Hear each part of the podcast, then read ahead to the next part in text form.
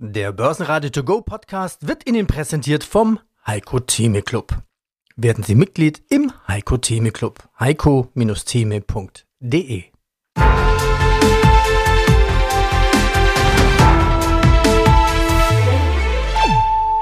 Börsenradio Network AG Marktbericht Der EZB-Nicht-Veränderungsentscheid stützt den DAX. Die Marke von 16.900 Punkten wurden erreicht.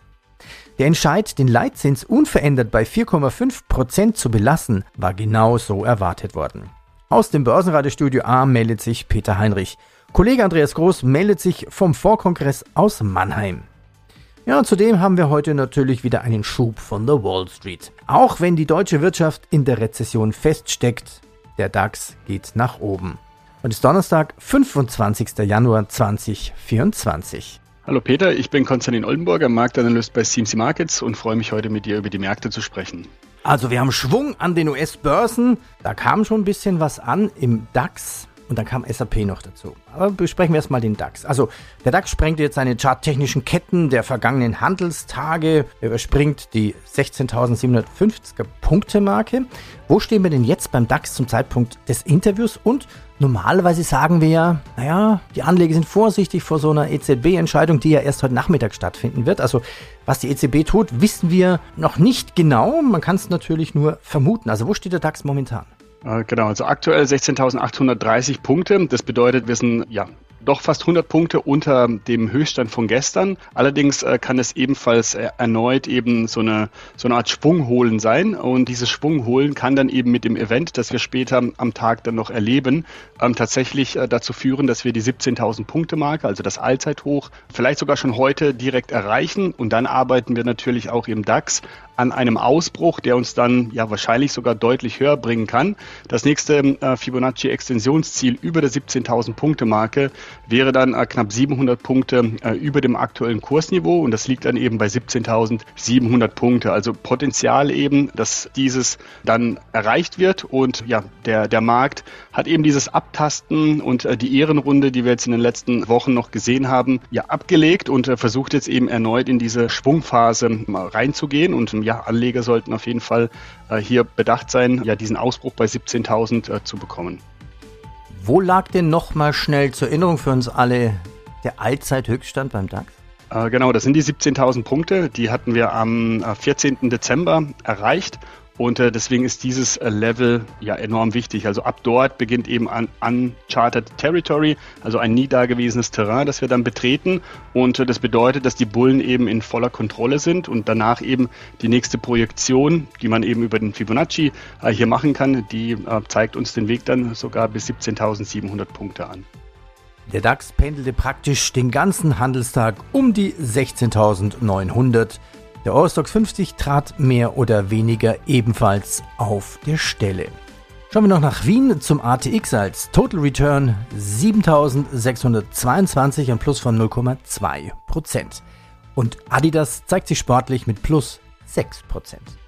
Ja, eigentlich nur noch ein Katzensprung, ne? Vielleicht. Zack, könnte man heute, morgen, übermorgen, übermorgen nicht, das Samstag, aber zumindest am Montag nächste Woche könnte man das easy erreicht haben, ne? Absolut, also eigentlich sogar schon heute. Ähm, das bedeutet, aktuell ist ja ein Prozent, äh, knapp 160 Punkte äh, groß und ähm, die fehlen uns auch genau zum, zu dieser ja, ominösen runden Marke. Und wir kennen ja auch die Tendenz oder die Liebe des Marktes ähm, für runde Marken und äh, die hatten wir jetzt einmal erreicht und jetzt geht es eben darum, die hinter uns zu lassen und ein neues Kapitel dann aufzuschlagen. Die Entscheidung der EZB, die Zinsen bei 4,5% zu belassen, hat den Markt gestützt. Lagarde betont, dass es noch zu früh sei für Zinssenkungen und beteuert die Datenabhängigkeit der EZB-Politik.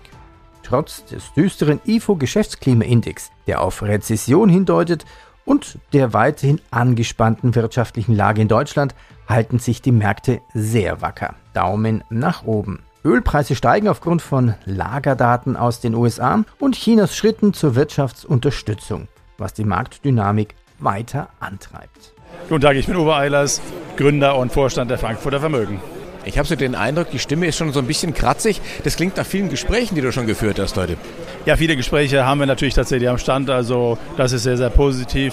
Auch wenn ich noch nicht so lange da bin wie einige meiner Kollegen, aber die Gespräche sind sehr positiv. Deswegen macht es auch viel Spaß und dann kann man da auch über viele Dinge reden. Worüber redet ihr denn hier? Was wollen die Kunden denn wissen? Aktien oder Anleihen? Das ist ja bei euch das Besondere. Ist eigentlich wurscht. Ihr habt beides im Angebot und das richtig erfolgreich. Wir haben beides im Angebot, ja. Aber entscheidend ist natürlich die Einstellung auch zum Zins, wodurch ja der Aktienmärkte auch massiv beeinflusst werden. Und der Zinsmarkt ist sehr, sehr spannend in 2024 und wird für erhebliche Volatilität sorgen.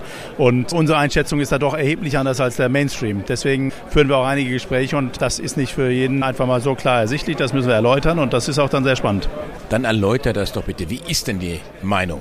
Ja, also wir gehen davon aus, dass die Inflationsrate in diesem Jahr eher hoch bleiben wird, irgendwo zwischen 3,5 und 4 Prozent in Europa und auch in den USA deutlich höher bleiben wird, als viele gerne hätten. Und deswegen ist unsere Meinung, dass wir da keine großen Zinssenkungen von den Notenbanken erwarten können. Ich gehe sogar so weit zu sagen, dass wir bei der EZB keine Zinssenkung sehen werden im ganzen Jahr. Und das entgegen des kompletten Mainstreams natürlich. Was hätte das denn für Auswirkungen? Markt setzt natürlich auf Zinssenkungen, hat er schon vergangenes Jahr gemacht, also Ende 23. Was da passiert ist, ist Geschichte, Börse durch die Decke gegangen, haben natürlich viel vorgenommen oder vorweggenommen. Und viele Analysten sagen, Vorsicht, da liegt irgendwo sehr viel Enttäuschungspotenzial, wenn die EZB eben nicht so schnell die Zinsen senkt oder, wie du sagst, gar nicht. Ja, ich habe also auch schon gehört, dass Herr Weber heute Morgen erzählt hat, dass er davon ausgeht, dass die Zinsen nicht so sinken, wie viele denken. Und das würde natürlich heißen, dass die Aktienmärkte durchaus nochmal ordentlich auf die Nase kriegen könnten, weil da tatsächlich Zinssenkungen eingepreist sind, die vielleicht dann so nicht kommen. Und man muss auch eins sehen, ich meine, auch die langfristigen Zinsen sind natürlich schon runtergekommen in Anbetracht dessen, dass viele da kurzfristige Zinssenkungen erwarten. Aber auch da gehe ich davon aus, dass wir deutliche Zinssteigerungen noch sehen können in diesem Jahr, was entgegen dessen ist, was der Markt denkt. Ich gehe davon aus, dass auch die Notenbanken ihre Bilanzen weiterhin verkürzen werden. Das bedeutet, dass sie natürlich als Käufer der Staatsanleihen sowohl in der Eurozone als auch in den USA mehr oder weniger ausfallen werden. Und die waren ein großer Käufer in den letzten Jahren. Deswegen werden auch meines Erachtens im langen Ende die Zinsen eher steigen. Starten wir mit den Firmenmeldungen. Trotz Umsatzanstieg enttäuscht Tesla mit dem geringsten Wachstum seit drei Jahren und erwartet eine Absatzverlangsamung. IBM überzeugt mit Wachstum im Software- und Dienstleistungssektor und plant trotzdem Stellenkürzungen. Die Aktie springt um mehr als 10%. Nächster Wert. Du hattest vorhin einen Begriff Uncharted Territory. Tja, damit sind wir gleich bei SAP. Wer weiß, wie lang wir da in unbeobachtete Sphären vordringen. Das klingt ja fast wie Star Wars.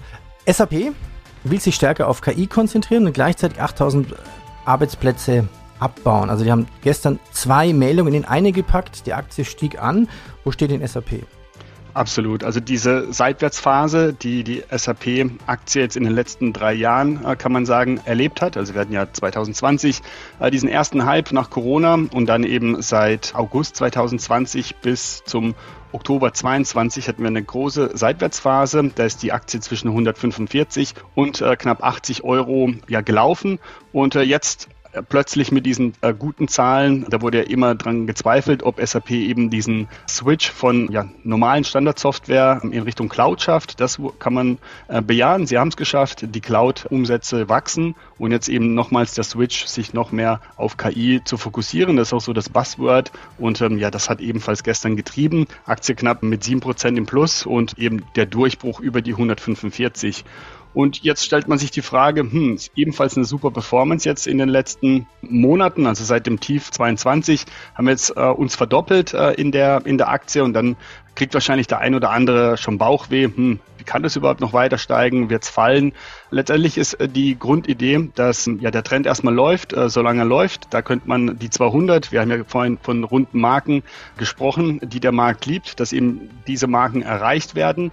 Und dann wird es wichtig in der Zukunft, äh, wie sich der Markt eben um diese 145 Euro verhält. Eigentlich, wenn man von einem Aufwärtstrend spricht, bedeutet das, wir gehen zunächst drüber, ja, machen dann eben ein Hoch, wo das immer dann auch ist, vielleicht eben bei der 200. Dann kommt der Markt zurück auf diese 145, testet diese Marke erneut an, bildet sich ein Fundament und von diesem Fundament aus entsteht ein neuer ähm, nachhaltiger Trend dann, der dann eben noch weiter steigen kann. Wie hoch das dann sein wird, das können wir in der Zukunft besprechen. Aber so ist in etwa dann der Vorgang, wenn ein altes Hoch gebrochen wird und die Aktie scheinbar in einen neuen Zyklus äh, übergeht. Apple steigt zum führenden Smartphone-Anbieter in China auf. Ein Meilenstein angesichts der starken lokalen chinesischen Konkurrenz. Na, schon die Steuererklärung gemacht? Wir vom Handelsblatt haben in einem Steuerspezial analysiert, worauf das Finanzamt bei der Steuer 2023 genauer guckt. In unserem PDF-Ratgeber finden Sie die wichtigsten 16 Neuerungen, Einstiegstipps für Elster und vier Wege, wie Sie das Maximum herausholen. Sichern Sie sich also jetzt das digitale Handelsblatt vier Wochen für nur 1 Euro unter handelsblatt.com slash mehrwissen. Microsoft erreicht als zweites Unternehmen einen Marktwert von 3 Billionen Dollar, profitiert vom KI-Boom durch die Beteiligung an OpenAI. Hallo, mein Name ist Felix Herrmann, Chefvolkswirt bei der Aramea Asset Management in Hamburg. Wie sieht es eigentlich in Deutschland aus? Die Stimmung, die war schon mal besser. Es wird sehr viel geschimpft über die Ampelregierung in Berlin und auch sehr, sehr polemisch und ja, teilweise mit Schaum vorm Mund wird dann da argumentiert. Volkswirte gehen ja da sehr nüchtern und sehr sachlich an solche Diskussionen ran und vergleichen auch, was in anderen Ländern passiert, beziehungsweise was dort gesprochen wird. Ist jetzt Berlin so schlecht, wie es geredet wird? Man muss ja zunächst einmal festhalten, dass die Situation, in der wir uns gerade befinden, ein Misch ist aus, ich sag mal, Pech und Unvermögen gleichermaßen. Also natürlich konnte, glaube ich, niemand so wirklich ahnen, als Fukushima in die Luft gegangen ist und wir die Atomkraftwerke abgestellt haben, dass wir wenige Jahre später kein Gas mehr aus Russland importieren, um im Prinzip damit unsere Wirtschaft am Laufen zu halten. Was man der Regierung natürlich vorwerfen muss, und da reden wir jetzt nicht über die aktuelle Regierung, sondern über die Vorgängerregierung, dass man vielleicht nicht agil genug war, um auf sich verändernde Gegebenheiten zu reagieren und zu sagen, okay, wir leben unter neuen Umständen. Wir können nicht mehr auf das Gas aus Russland zurückgreifen. Wir müssen gegebenenfalls den Atomausstieg mal überdenken. Diese geistige Flexibilität hätte ich mir ehrlich gesagt von einer deutschen Bundesregierung erhofft. Und da kommt natürlich dann auch schon die Ampel mit ins Spiel, die ja im Prinzip diesen Ausstieg dann auch weiter mitgetragen hat. Wir waren eben gerade schon bei dem, bei dem Thema Regulierung. Ich finde, der CEO von Siemens, Herr Bosch, hat es auch in Davos relativ treffend formuliert. Er hat gesagt, Deutschland ist das Silicon Valley der Regulierung. Und ich glaube, das ist der Punkt, wo wir wirklich ansetzen müssen und wo man, wo man auch der, der Bundesregierung und auch da, wie, wie gesagt, nehme ich jetzt nicht nur die Ampel in die Pflicht, sondern im Prinzip alle Parteien und auch die Vorgängerregierung, dass man wirklich zusehen muss, auch im Hinblick jetzt auf die ganze Geschichte mit Gen AI, also der künstlichen Intelligenz, dass man da nicht wieder den Fehler macht und von Anfang an zu stark überreguliert. Ich glaube, wir haben eine große Chance in Deutschland, auch wenn man sozusagen an den Gesundheitstechnikbereich beispielsweise denkt, wo Deutschland mit Sicherheit in vielen Bereichen führend ist, dass man dort die Chancen auch nutzt, jetzt in den nächsten Jahren, da auch sozusagen sein Potenzial auszuspielen und nicht wieder den Fehler macht, da von Anfang an sozusagen zu stark überzuregulieren, weil sie schaffen kein sozusagen Healthcare Google in Deutschland, wenn sie von Anfang an jetzt AI verteufeln und im Prinzip da die Daumenschrauben zu stark anziehen. Also da wünsche ich mir wirklich ein, ein Umdenken. Aber um es kurz zu machen, die deutsche Bundesregierung aktuell ist natürlich wirklich in einem ja, verheerenden Zustand, beziehungsweise die politische Landschaft sieht leider verheerend aus im Moment. Aber ich sehe es jetzt nicht so, als wäre es allein der, der Fehler der aktuellen deutschen Bundesregierung. Aber sie macht natürlich ohne Frage einen, einen desaströsen Eindruck. Und ich hoffe mir, dass es nach der Bundestagswahl, dann nach der nächsten Bundestagswahl, ich glaube nicht, dass wir Neuwahlen oder vorgezogene Neuwahlen bekommen, dass es dann besser wird. Ja, und aus dem Börsenradiostudio grüßt Peter Heinrich. Servus, grüße dich. Ich muss sagen, ich freue mich auch. Wir haben spannende Themen. Berichtssaison und Rekorde. Vielleicht kommt da sogar noch eine dazu beim DAX, wer weiß. Lass uns diskutieren. Also wir haben neue Rekorde in den USA. Dow Jones, S&P 500, Nasdaq, Nasdaq 100. Alles KI getrieben. Man könnte fast schon sagen, blind kaufen. Selbst wenn es mit der Wirtschaft runtergehen sollte, sind diese Tech-Werte wahrscheinlich so stark, dass sie fast kugelsicher sind. Ja, und dann kam noch zum US-Schwung im DAX noch SAP hinzu. Also haben wir viele Themen. Wie sieht es denn an den US-Märkten aus? Genau, die US-Märkte, du sagst es gerade, es scheint Teflon über ihnen zu hängen und sie sind bulletproof. Äh, wir haben einen Rekord nach dem anderen. Äh, der Nasdaq kennt kein Halten. Nvidia ist hierbei erneut, wie bereits im letzten Jahr, ein Top-Performer und somit genau KI-Chips, äh, die dafür benötigt werden, sind im Moment der, der Haupttreiber. Wie kann man da aktuell argumentieren. Letztendlich, ja, die Rallye läuft. Man sollte sich nicht gegen den Trend stellen. wenn überhaupt, dann mit einer Erschöpfung, vielleicht mit einer Euphorie an ein Ende der Rallye äh, glauben. Äh, wir sind jetzt demnächst auch in einem äh, wichtigen Feld. Der NDAC 100, also jetzt um ja, im Bereich der Technologie zu bleiben, hat ja jetzt äh, seit äh, Jahresanfang äh, einen Ausbruch geschafft und zwar ist er über die 17.000 Punkte Marke ähm, angestiegen und das nächste Extensionsziel über den Fibonacci das beläuft sich dann bei 17.750 und darüber nochmals 1.000 Punkte höher bei 18.750. Das sind die beiden äh, wichtigen Marken, wahrscheinlich dann in den nächsten Wochen. Wenn diese erreicht werden, dann muss man schauen, ob eben der Markt in eine ähm, Überhitzung läuft oder ob es eben immer weniger Werte gibt, die eben partizipieren. Das bedeutet, dass die Hochpunkte, also die 52 Wochen Hochs der Unternehmen in den Indizes immer weniger werden, also abnehmen. Und äh, das zeigt dann eben eine gewisse Müdigkeit, eine Lethargie Energie, die dann entsteht und dann könnten wir irgendwann von einem äh, Top reden. Ansonsten aktuell, wie gesagt, es gibt nichts, was man bemäkeln kann, nur eben, dass man auf der Hut sein äh, sollte, wenn bestimmte Marken erreicht werden oder dann Tiefpunkte, die wir jetzt auf dem Weg dorthin gemacht haben, unterschritten werden. Das könnten dann erste Warnsignale werden. Daimler Truck erwähnt eine Kooperation mit Mazda zur Lieferung von Wasserstoff nach Europa und unterstützt das Ziel der VAE als führender Wasserstofflieferant. Nokia verzeichnet einen Gewinneinbruch, macht aber Hoffnung auf Geschäftsbelebung und kündigt einen umfangreichen Aktienrückkauf an.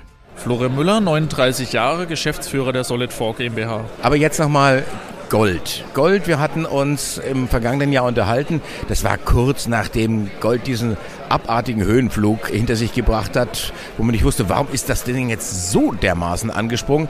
Hat sich dann wieder beruhigt. Ich hatte gesagt, ja, der Spuk war dann wieder vorbei und du bist mir sofort in die Parade gefahren und hast gesagt, das war kein Spuk, da soll der Goldpreis eigentlich hin. Wie du sagtest, Andreas, bei unserem letzten Interview hat sich jetzt der Goldpreis über den 2000 stabilisiert, 2000 Dollar die Unze. Hat jetzt zum dritten Mal ist abgeprallt an diesem Allzeithoch und im nächsten Schwung werden wir voraussichtlich, falls die Zinsen senken werden, also wenn jetzt auf jeden Fall erstmal stagnieren, ob eine Zinssenkung dieses Jahr noch in Aussicht steht, weiß man noch nicht. Da müssen wir die Konjunkturdaten abwarten und dann wird dieser Ausbruch erfolgen und in dem Zuge wird es dann auch medial wieder sehr präsent werden und die Nachfrage anziehen. Und da bereitet ihr euch jetzt schon vor oder habt euch schon vorbereitet, um diese Nachfrage zu befriedigen? Was gibt es Neues bei Solid? Also wir haben natürlich auch unsere Goldbugs, die ratierlich kaufen. Bei uns gibt es ja auch Sparpläne, wo man auf monatlicher Basis letztendlich dann auch anteilig grammgenau auf vier Nachkommastellen auch mit externen Verwahrlösungen kaufen kann. Und für daheim ist es natürlich auch immer was haptisch Gutes an einem verregneten Sonntag, wo man vielleicht auch noch deprimiert ist, sich den Goldbarren in die Hand zu nehmen und hat da auch was Schönes zum Anschauen. Telefonica Deutschland wird aufgrund der Übernahme durch Telefonica aus der DAX-Familie aus dem Index entfernt, da der Streubesitzanteil unter 10% fällt. Gehen wir in die Chartanalysen ein. Gehen wir nochmal in die USA zurück. Aktuell Netflix, gute Laune sorgten vor allem die Ergebnisse von Netflix. Die haben viele Serien, die ich nie gesehen habe, aber irgendwo hat man gefühlt, wahrscheinlich hat jeder irgendwie so einen Anteil irgendeines Netflix-Accounts. Wie gut steht denn Netflix da? VoiceOver sagt dir, was auf deinem iPhone-Display passiert. VoiceOver ein. Einstellungen. So kannst du es ganz einfach durch Zuhören benutzen. Bücher. Kontakte, Kalender, zum Öffnen doppeltippen. Frühstück mit Anna von 10 bis 11. Und dein Tag kann kommen. Bedienungshilfen. Es steckt mehr in einem iPhone. Ja, extrem gut. Also die Zahlen waren gestern bombastisch, deswegen auch die extrem positive Reaktion des Marktes. In der Spitze knapp 14 Prozent gestern der Kurszuwachs. Und ja, woran liegt es? Letztendlich an deutlich mehr Neukunden. Netflix hat jetzt im letzten Quartal 13 Millionen Kunden hinzugewonnen und äh, somit äh, schließt äh, Netflix das beste Quartal ab seit äh, Beginn der Pandemie, also seit dem äh, zweiten Quartal 2020. Ja, das ist äh, super. Somit hat Netflix oder kann man eigentlich auch sagen, dass Netflix der große Gewinn Gewinner dieser Streaming Wars ist. Das bedeutet, dass eben in der Pandemie ja viele andere Unternehmen ebenfalls so ein Streaming-Angebot ähm, aufgebaut haben. Ja, und da wurde eben sehr viel Geld investiert. Alle wollten so ein äh, Stück vom Kuchen abhaben. Aber es scheint eben, dass Netflix hier der Platzhirsch ist und ja, sich gegen Disney, Paramount, Amazon, wie auch immer sie dann heißen, ähm, deutlich äh, durchgesetzt hat. Und das zeigt jetzt auch die Aktie, die hat letztes Jahr schon extrem performt. Äh, wir hatten äh, einen Kurszuwachs von fast 70 Prozent gehabt in der Spitze. Und ja, da geht es jetzt eben weiter. Und das Allzeithoch liegt bei knapp 700 US-Dollar. Und vom aktuellen Kursstand äh, sind es dann ebenfalls noch 150 äh, Dollar, die hier dann zu gehen wären, äh, um dieses Level äh, zu erreichen, was in Prozent gesprochen knapp 25 Prozent von hier wären. Und es sieht auch danach aus, dass eben das das Ziel ist, also ebenfalls erneut diese runde Marke, äh, die dann hier erreicht werden kann. Und danach, klar, Netflix hat jetzt ein Brett, was sie erreichen müssen oder immer wieder äh, beweisen müssen, dass sie auf dem Wachstumskurs bleiben. Und wenn das passiert, dann wird auch die 700 Dollar Marke bzw. das Allzeithoch noch erreicht werden. Das war die Börse in Kürze vom Donnerstag. Vielen Dank, dass Sie dabei waren. Vielen Dank fürs Zuhören. Wie immer nochmal der Hinweis, auf börsenradio.de gibt es alle Interviews auch in Langform. Ja, und wenn Ihnen dieser Podcast gefallen hat, bitte empfehlen Sie uns weiter und drücken Sie auf fünf Sternchen in Ihrem Podcast-Portal. Vielen Dank. Ja, und zum Abschluss noch eine Weisheit von Carl Icahn. An den Finanzmärkten geht es nicht darum, Recht zu haben, sondern Geld zu verdienen. Börsenradio Network AG. Marktbericht.